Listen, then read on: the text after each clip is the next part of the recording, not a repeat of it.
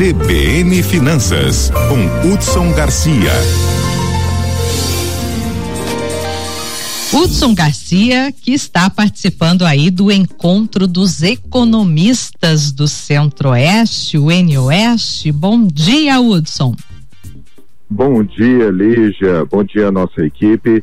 Bom dia a todos que acompanham a CBN Campo Grande. E, e Lígia, como o nosso ouvinte já conhece, vou fazer uma pergunta para você, para você descobrir aonde está acontecendo esse N Oeste. Ai, ai, ai, eu não sei.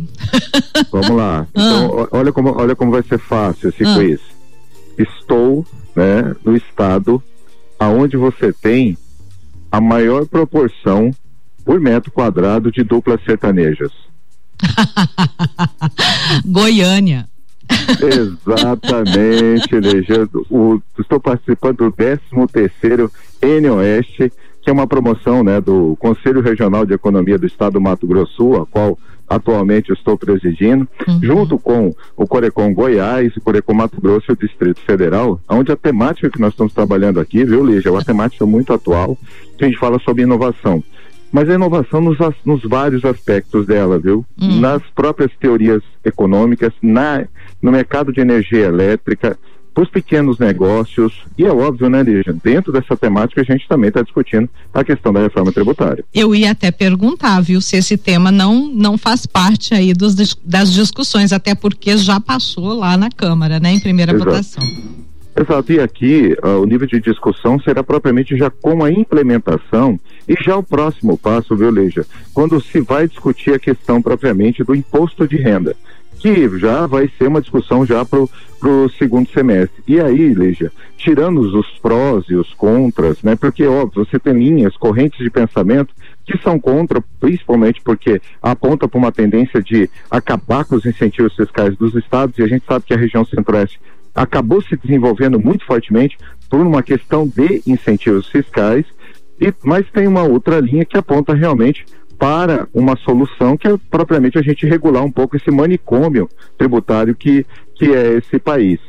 E aí, trazendo a, a luz né, da, da própria execução, a gente entende que os estados, eles agora vão ter que trabalhar o que a gente chama de brand, ou marcas, ou vocações econômicas, viu, Lígia?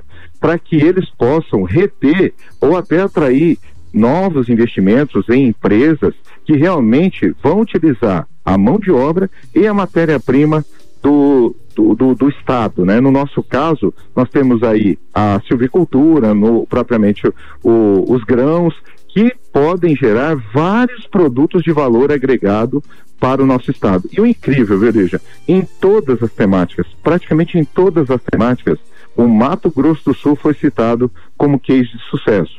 Olha inclusive, trouxe, inclusive trouxemos para cá o secretário de Desenvolvimento Econômico e né, Inovação, que foi o doutor Ricardo Sena, para dar uma palestra para os economistas das ações da Secretaria Executiva de Inovação que estão sendo realizadas no Estado e que estão tornando o Estado realmente um Estado à frente de outros no, no país.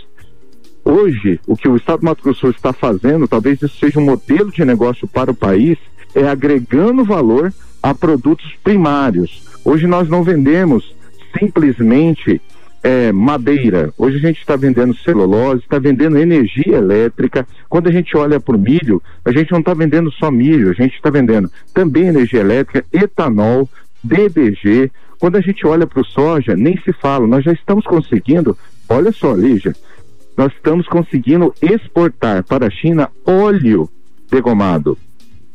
Antes a gente tinha uma briga muito grande que o Estado do Mato Grosso se, eh, exportava muito grão uhum. e exportava muito emprego com, em decorrência disso. Só que essa chave está virando. A gente está conseguindo agregar valor nos produtos primários do, do, nosso país. E é isso que realmente destaca o Estado na vanguarda. Assim, só retomando, que eu acho que é o, o principal mote aqui da, da, da, nossa conversa sobre a reforma tributária, em aspectos é, é, técnicos, quando a gente fala de classes menos abastadas, de classe D, a tendência é que haja realmente uma redução de carga tributária para produtos, principalmente de itens essenciais, como cesta básica, transporte coletivo, saúde. Isso aponta realmente do texto da forma como estava, ainda vai passar pelo Senado, né? é, é passível de uma modificação, mas da forma como está. E óbvio, né? Vai penalizar quem realmente tem é, é, aqueles produtos que não têm é, são, são considerados como itens essenciais. E nós tivemos uma discussão até aí, né, Lígia? Eu me lembro que nós tivemos com, o, com o, o, técnico da Secretaria de Fazenda, onde a gente falou sobre essa questão do imposto do pecado, né? Que o imposto do pecado acaba tributando de forma muito maior aqueles uhum. produtos chamados não essenciais, como cerveja, como cigarro, entre, entre outros.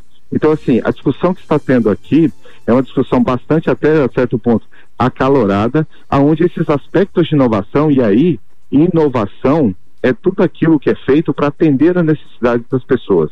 E aí, esse, esse tema realmente dá muita, muita, muita discussão, viu, Lígia?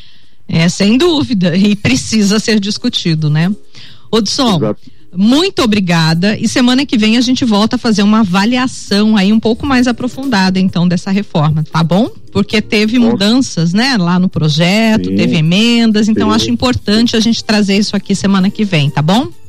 Com certeza. Obrigada, viu? Um excelente final de semana para você. Muito obrigado e um ótimo final de semana a todos vocês. CBN, CBN Campo Grande.